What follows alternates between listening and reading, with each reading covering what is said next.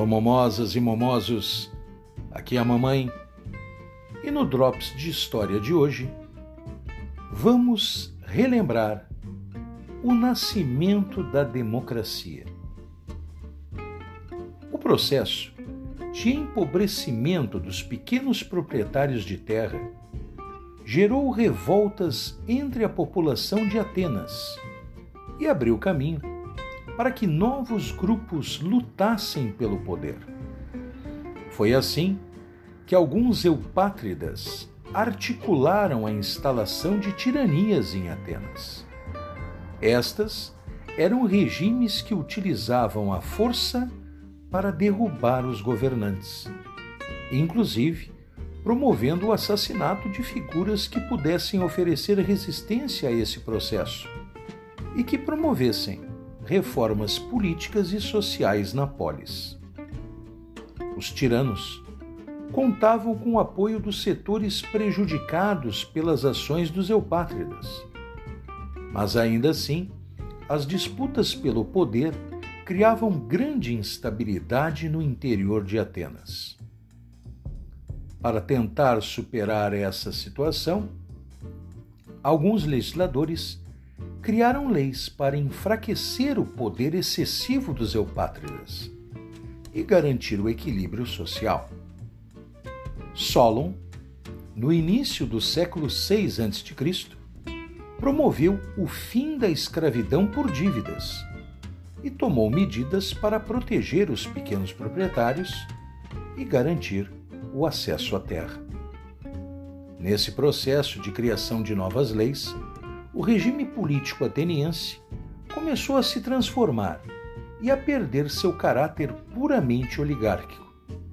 Isso ganhou força a partir de 510 a.C., quando o legislador Clístenes assumiu o poder em Atenas. Ele promoveu uma divisão da cidade em demos, que eram compostos por um número variado de cidadãos esse sistema foi utilizado para distribuir os diferentes grupos sociais de Atenas: pequenos proprietários, comerciantes, grandes proprietários, e possibilitar que todos os demos pudessem ter representantes no processo de tomada de decisões. Para que isso ocorresse, seriam sorteados entre todos os demos, inicialmente 400 pessoas. Mais tarde, o número foi elevado para 500, que fariam parte da Bulé, um conselho de cidadãos, a qual seria substituída todos os anos, mediante um novo sorteio. Dessa maneira, todos os participantes dos demos teriam condições de participar desse conselho. Além disso, também foi decidido que nenhum membro dos demos poderia ser escolhido mais que duas vezes na vida para participar da bulé. Essa reforma atingiu dois objetivos: prevenir que indivíduos buscassem apoio popular para instalar tiranias e enfraquecer os eupátridas, evitando que o sistema político de Atenas ficasse apenas sob o controle de uma pequena oligarquia. Por isso, esse sistema ficou conhecido como democracia, ou seja, o governo dos demos.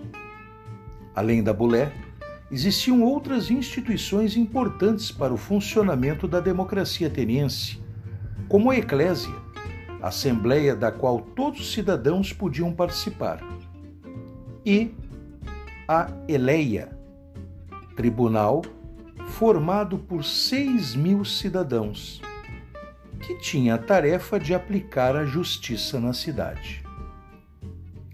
Era na Bulé que os projetos de lei eram criados e enviados para aprovação da Eclésia. Além disso, para garantir a isenção da justiça, a aplicação de penas e punições ficava sob os cuidados da Eleia. Esse sistema foi concebido de modo a garantir a igualdade de todos os cidadãos. Por isso, a democracia passou a ser vista como um regime político no qual todos os cidadãos tinham direitos iguais para participar das decisões políticas da cidade. É importante lembrar que os menores de idade, as mulheres, os estrangeiros e os escravos não eram considerados cidadãos. Portanto, não tinham direito de participar de nenhuma dessas instituições. Por isso, não se pode dizer que a democracia ateniense valia para todos. Ela era um direito exclusivo dos homens atenienses, adultos e livres. Hoje, muitos políticos falam em democracia.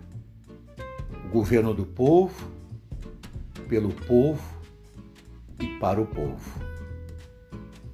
Gostaria de lembrar que a palavra política vem de polis. Política seria a arte de servir a cidade. Alô, alô, políticos. A arte de servir a cidade e não de se servir da cidade. A gente se encontra nos caminhos da história.